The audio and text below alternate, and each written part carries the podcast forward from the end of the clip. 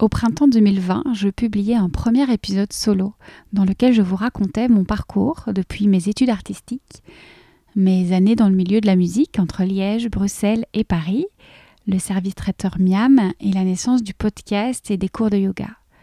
C'était il y a moins de deux ans seulement et pourtant un monde semble s'être écoulé. Nous étions à l'aube du premier confinement et d'un nouveau revirement professionnel pour moi puisque depuis j'ai arrêté le service traiteur et j'ai remis l'art au centre de ma vie. C'est aussi durant cette période que l'ashram a vu le jour ainsi que les accompagnements. Pour ce 55e épisode, j'ai choisi de faire un nouveau point sur mon parcours, de vous partager les changements qui ont opéré ces deux dernières années et pourquoi j'ai décidé de les faire. Alors que nous venons de clôturer une aventure merveilleuse d'un mois au sein de la première cellule d'exploration vibratoire et créative, avec un groupe d'artistes conscients. Dans cet épisode, je vous raconte le processus que j'ai vécu ces derniers mois jusqu'à la réorientation complète et naturelle de mon activité. J'illustre mon pourquoi, ce qui m'anime à œuvrer chaque jour et pourquoi je m'adresse aujourd'hui en particulier aux artistes conscients. Attention, ceci est un épisode rempli d'amour et de passion pour l'art et les artistes conscients. Bienvenue sur le podcast État de Flow. Je suis Elisabeth Meisters, créatrice de l'ashram État de Flow, lieu de retraite et ressources en ligne et en immersion, une sorte de résidence d'artistes où l'on se respire, où l'on ralentit et se reconnecte au corps et à ses vertus originelles pour vivre son art dans la fluidité et l'harmonie seul ou avec des invités, je vous partage dans ce podcast une conversation, une clé ou une piste de réflexion pour vous aider à mettre de la conscience et de la présence dans chacune de vos créations.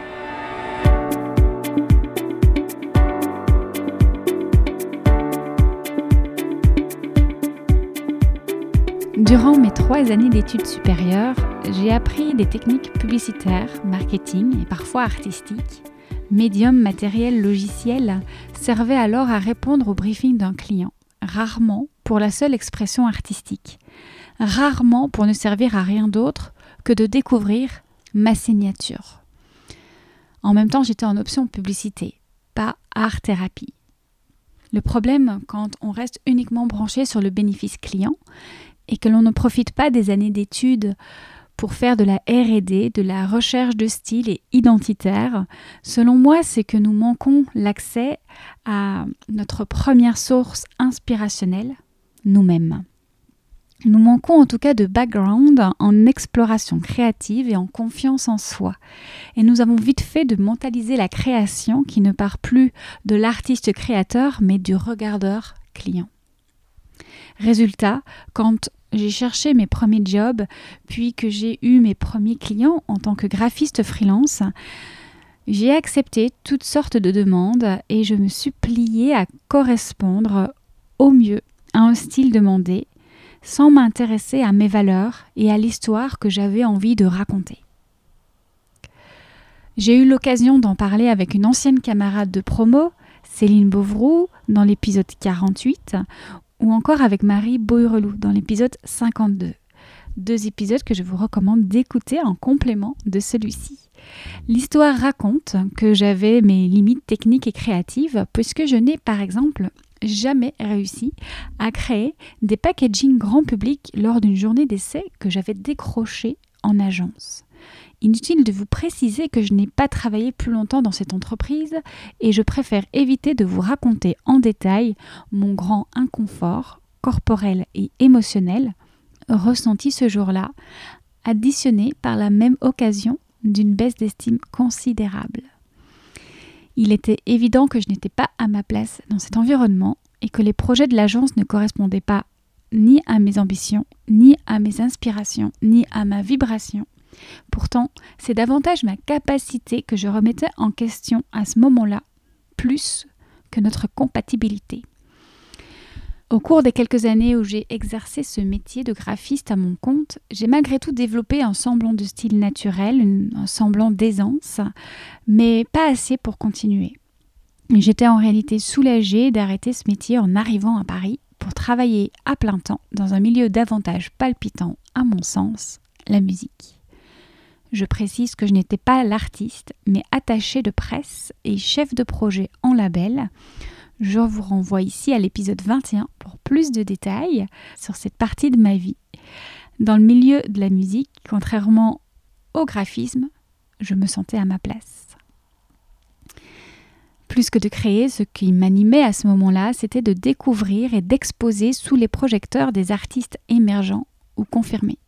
Une notion capitale sur laquelle je reviendrai. Je le faisais déjà en Belgique avant d'arriver à Paris, en organisant des concerts ou encore en animant des ateliers récréatifs. Et j'ai continué à le faire durant près de trois ans, principalement en label de musique, comme je vous le disais. Trois années riches qui ont dépassé mes attentes, et pourtant, comme je l'ai longuement développé dans l'épisode 21, j'ai décidé de quitter ce milieu il y a plus de six ans déjà. Six ans, c'est le temps qui a été nécessaire pour moi pour remettre l'art au centre. Six ans, c'est le temps qu'il m'a fallu pour retourner à la rencontre de l'artiste en moi, équilibré alors dans ses pôles yang et yin. Six ans, c'est le temps dont j'ai eu besoin pour aller en conscience, lâcher les attentes des autres, extérieures à moi, que j'avais projetées sur ma vie, et accueillir ma peur de déplaire, de déranger, d'être totalement moi. Six ans pour arrêter d'œuvrer à partir des autres et commencer à faire œuvre de ma vie à partir de moi. Et je me sens bénie d'être arrivée à cet endroit aujourd'hui. Je vous parle aujourd'hui depuis un espace de paix d'amour et de confiance. Béni, oui, quand on voit le nombre de personnes qui cherchent encore leur originalité, au sens originel, dans leur offre de service, leur communication, leur création et leur interaction avec le monde. Je le sais simplement car j'en ai fait partie. Et je crois que tout artiste cherche en réalité constamment à découvrir puis à maintenir cette signature, tout en se renouvelant. Aussi, même si je me reconnaissais et m'alignais au fur et à mesure ces dernières années, j'ai mis du temps pour m'accorder à ma musique intérieure, pour trouver ma signature vibratoire et pour trouver la cohérence dans tout ça afin de continuer d'explorer les bassins de ma créativité. Cela s'est fait par paliers et certains d'entre vous l'ont remarqué, particulièrement ces derniers mois puisque mon offre s'est constamment adaptée à qui je devenais. Et ces dernières semaines encore, je suis entrée dans une toute nouvelle dimension d'alignement et de cohérence qui a déjà impacté de nombreux aspects de mon entreprise et de ma vie personnelle, de mes services à ma communication, de ma structure intérieure à ma manière de me présenter au monde. Il y a quelques semaines, l'une d'entre vous m'écrivait sur Instagram qu'elle voyait en effet l'évolution de mes offres et services comme le témoin de mon propre cheminement. Elle avait bien sûr tout à fait raison. Vous l'avez peut-être remarqué, vous aussi, j'ai progressivement présenté de nouvelles offres d'ateliers et d'accompagnement. Aussi, il me semble nécessaire de vous proposer une mise à jour. Revenons un instant là où je vous avais laissé en mai 2020, dans l'épisode 21, et déroulons ensemble le fil de soie qui nous amène à aujourd'hui. En mai 2020, je lançais tout juste les cours de yin yoga en ligne sans savoir si le format allait durer. Et le podcast fêtait quant à lui ses un an avec une régularité dans la diffusion des épisodes, toujours avec un ou une invitée avec qui j'allais ouvrir une porte d'accès à l'état de flow. Alors j'ai reçu pas mal de questions sur le podcast, comment je réussis à trouver un équilibre entre le podcast et mes autres activités annexes telles que l'ashram et les accompagnements, des questions également au niveau du rythme et de mon organisation, et un retour sur la genèse et les étapes de création du podcast. Je vais donc commencer par répondre à ces questions pour finalement vous raconter comment le podcast a évolué. Je vous parlerai également de l'évolution de l'ashram et la naissance des accompagnements et comment tout ce petit monde trouve aujourd'hui sa cohérence. J'y glisserai progressivement mon pourquoi, ce qui m'anime et le retour de l'art au centre si vous êtes fidèle, auditeur ou auditrice du podcast depuis ses débuts, cela ne vous a pas échappé que des épisodes solo s'intercalent désormais entre chaque épisode invité, qui ont eux-mêmes évolué vers un angle plus assumé, aujourd'hui autour de l'art et de faire œuvre de sa vie. Dans la jeunesse du podcast, il y a toujours eu l'envie d'aller interroger les artistes sur leur manière d'être au monde, les artistes, ceux qui œuvrent en conscience dans tous les domaines de leur vie. Et le podcast a aussi toujours répondu à une quête personnelle. Comme nous le partageons dans l'épisode 46 avec Catherine Cianci, il est une source de développement personnel et spirituel avant tout pour moi. Il me permet en effet de répondre à des interrogations personnelles sur des sujets qui m'animent à un instant T et d'en faire profiter par la même occasion le plus grand nombre. C'est aussi une occasion en or de rencontrer des personnes merveilleuses qui enrichissent mon propre parcours et cheminement. Milieu 2021 cependant, alors que je venais d'enregistrer une série d'épisodes passionnants pour l'été, j'ai progressivement senti que ma curiosité en termes de thérapie, avait été comblée et que j'avais besoin de renouveler mes sujets si je voulais faire perdurer le podcast. J'ai d'abord eu l'élan de vous proposer des épisodes solo parce que finalement j'avais autant à dire que mes invités et que c'était en réalité plus fort que moi. J'avais des choses à dire, oui, et il était temps de les dire. Par la même occasion, les épisodes euh, solo font office de respiration entre deux invités. Cela dit, je ne me suis jamais mis de pression sur l'organisation. J'ai pour habitude de vérifier à chaque instant la cohérence de mes décisions. Il peut donc se passer deux ou trois semaines entre deux épisodes, si ça me paraît être le bon timing pour moi et pour vous. Et si je ne suis tout simplement pas prête avec un épisode. Je n'ai jamais désiré créer les épisodes dans la précipitation. Je prends au contraire le temps de m'assurer de la qualité de ce que je propose comme contenu plutôt que la quantité. Et ce qui est certain, c'est que je mise avant tout sur la joie que j'ai à vous partager les épisodes. Je peux aussi décider de passer plus de temps en montage si ça permet de mieux mettre en valeur un invité et son message. Idem pour la communication. Chaque épisode invité a droit à ses 9 posts sur Instagram, sa newsletter et une diffusion qui part du cœur. J'offre du temps et de l'énergie à la création et à la diffusion de chaque épisode pour qu'il ait le temps d'atteindre ses auditeurs. Chaque épisode, qu'il soit solo ou invité, est une création à part entière, une œuvre à laquelle j'offre toute l'exposition possible. Depuis le confinement, j'ai aussi parfois dû adapter mon timing pour continuer de garantir un son de qualité. Finalement, j'ai appris que je pouvais enregistrer à distance. Toutefois, je préfère de loin la rencontre dans une même pièce. Cette partie-là est ma préférée du processus de création du podcast.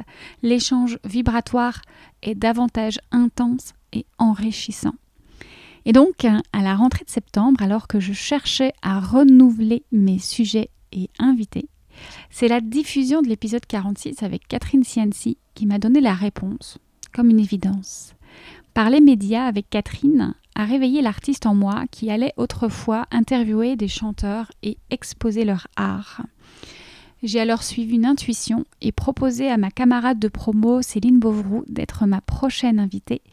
Et une fois cet épisode enregistré, donc l'épisode 48, je savais que la nouvelle direction du podcast était trouvée et validée. Les artistes sont ma première inspiration, aussi j'allais les mettre particulièrement en avant.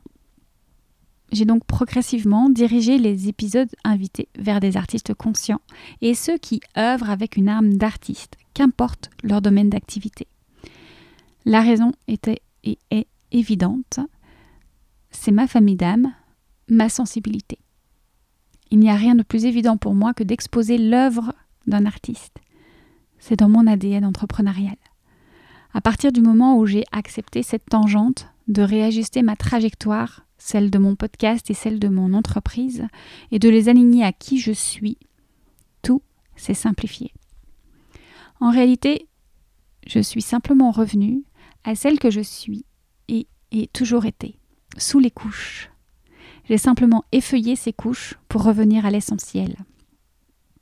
Évidemment, ce qui paraît évident aujourd'hui est le résultat d'une seule décision, mais pas simple, celle de changer, de remodeler le connu et de réinventer ma trame. Et c'est à partir de là que j'ai trouvé la cohérence et la facilité et que j'ai pu en jouir. C'est devenu comme une boule de papier mâché où les couches se superposent et ensemble elles forment une matière plus dense et plus intense. Elles créent un partenariat l'une avec l'autre pour me révéler entièrement. Au centre, il y a qui je suis, et chaque couche est une part de moi qui émerge et s'expose. Moi, le podcast, les accompagnements, la communication, les auditeurs, les élèves, les clients. Il a fallu que je revienne pour cela à moi et ce qui m'animait profondément. Et ce qui m'anime profondément, je l'ai donc redécouvert avec Catherine Cianci dans l'épisode 46. Et puis en retournant au contact de l'art par une occasion tendue par la vie, telle une synchronicité. Ces retrouvailles avec l'art m'ont fait l'effet d'un électrochoc.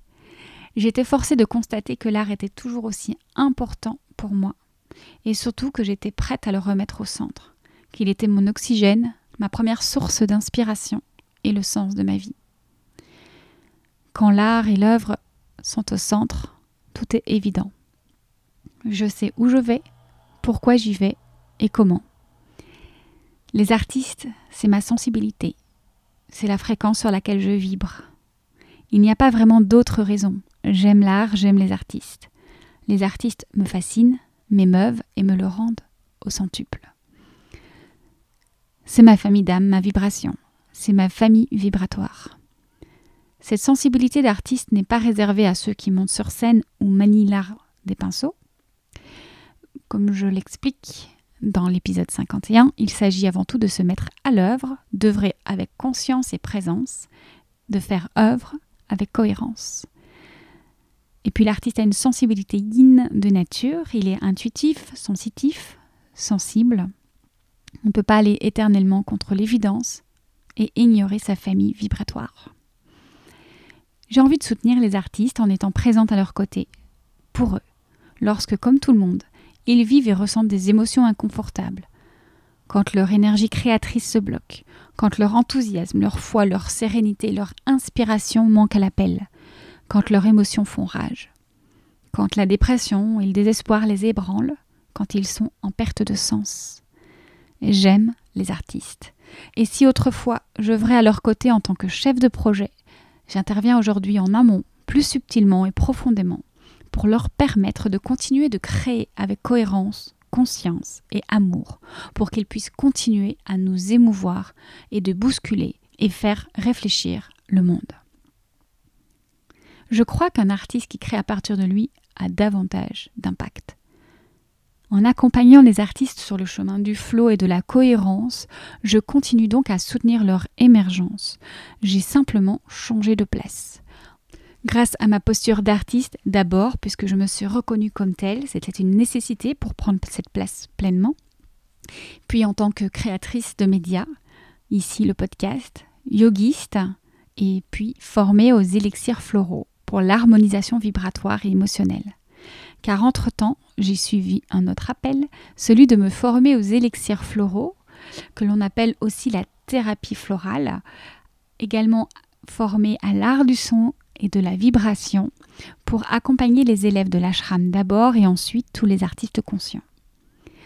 L'équilibre entre le podcast et mes autres activités annexes, je l'ai donc trouvé en me rapprochant de mon pourquoi, accompagner l'émergence et la confirmation des artistes conscients.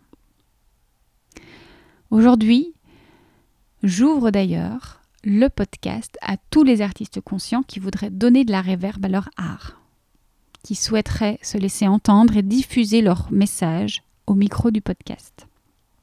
Le parcours Réverb est un accompagnement de 3 à 4 mois qui vous permet de vivre ce moment de diffusion de votre art en toute légitimité et authenticité de dépasser vos peurs et blocages et de prendre confiance en votre discours pour avoir un outil finalement de communication ajusté au corps de l'artiste que vous êtes.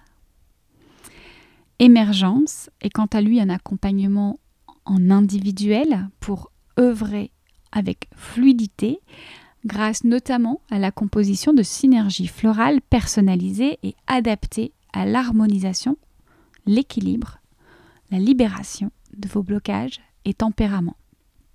Vous retrouvez également cet accompagnement individuel dans Cohérence, qui se double d'un accompagnement collectif, donc Cohérence étant un accompagnement semi-collectif, et d'exploration vibratoire et créative au sein d'un groupe d'artistes conscients pour reconnaître, explorer et déployer l'artiste conscient que vous êtes, vous aussi. Durant quatre mois, nous explorons en format individuel et collectif cette thématique clé pour faciliter la création cohérente à partir de vous. Cohérence commence en mars. Vous êtes les bienvenus. Durant les accompagnements cohérence et réverbe, dont je viens de vous parler. Vous profitez également de l'accès à l'ashram, officiellement ouvert en janvier 2021.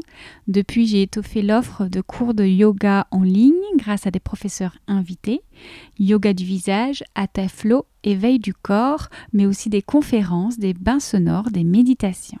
Plus de 50 heures de contenu est accessible aujourd'hui en replay ainsi que toujours deux cours de yin yoga avec moi en direct chaque semaine. Les élèves viennent dans l'ashram pour décanter leur énergie créative, pour prendre du recul, appuyer sur pause et surtout intégrer et savourer les mutations en cours. Aujourd'hui, pour l'ashram, je propose deux tarifs d'abonnement à 44 et 88 euros par mois et vous avez toujours la possibilité de suivre un cours à l'unité. Tous ces accompagnements individuels, semi-collectifs, l'ashram, le podcast, sont aujourd'hui différentes branches qui partent d'un seul tronc, un tronc commun, moi. S'il y a une chose que j'ai appris ces deux dernières années, c'est qu'une fois que vous avez compris comment vous fonctionnez et à reconnaître les bons signaux, cela devient un jeu d'enfant d'ajuster ses créations pour œuvrer avec cohérence et créer une vie qui vous ressemble. Il sera dès lors plus facile pour vous d'y naviguer avec fluidité et de vous remettre à flot quand les vagues vous submergeront. La sérénité se trouve dans un cheminement vers soi et s'étend dans nos créations. Cher artiste, je crois en vous, en votre talent, en votre magie. Ne laissez pas votre art sur le bord de la route. Il a besoin de vous, vous avez besoin de lui, et le monde a besoin de vous. Vous êtes mon pourquoi. Alors que vous soyez un artiste conscient en devenir ou en mutation, ou que vous désiriez remettre du sens dans votre vie à n'importe quel niveau, je vous invite à m'écrire pour en savoir plus sur les différents accompagnements que je propose en individuel ou en semi-collectif à l'adresse contact ou à vous rendre sur mon site www.etadeflow.com. Et j'espère que cet épisode vous aura permis de mieux cerner qui je suis devenue et de reconnaître l'importance de revenir à vos fondamentaux pour laisser émerger l'artiste en vous et créer avec conscience, présence et cohérence. Merci d'avoir écouté cet épisode jusqu'au bout. S'il vous a plu et si vous pensez qu'il pourra faire écho chez d'autres personnes, pensez à le partager. Vous pouvez aussi mettre un commentaire et 5 étoiles sur Apple Podcast pour aider son rayonnement. On se retrouve dans l'ashram sur www.etadeflow.com et sur Instagram étatdeflow underscore podcast ou encore Elisabeth tout attaché. Je vous mets tous les liens dont j'ai parlé dans cet épisode directement dans les notes. À bientôt pour un nouvel épisode.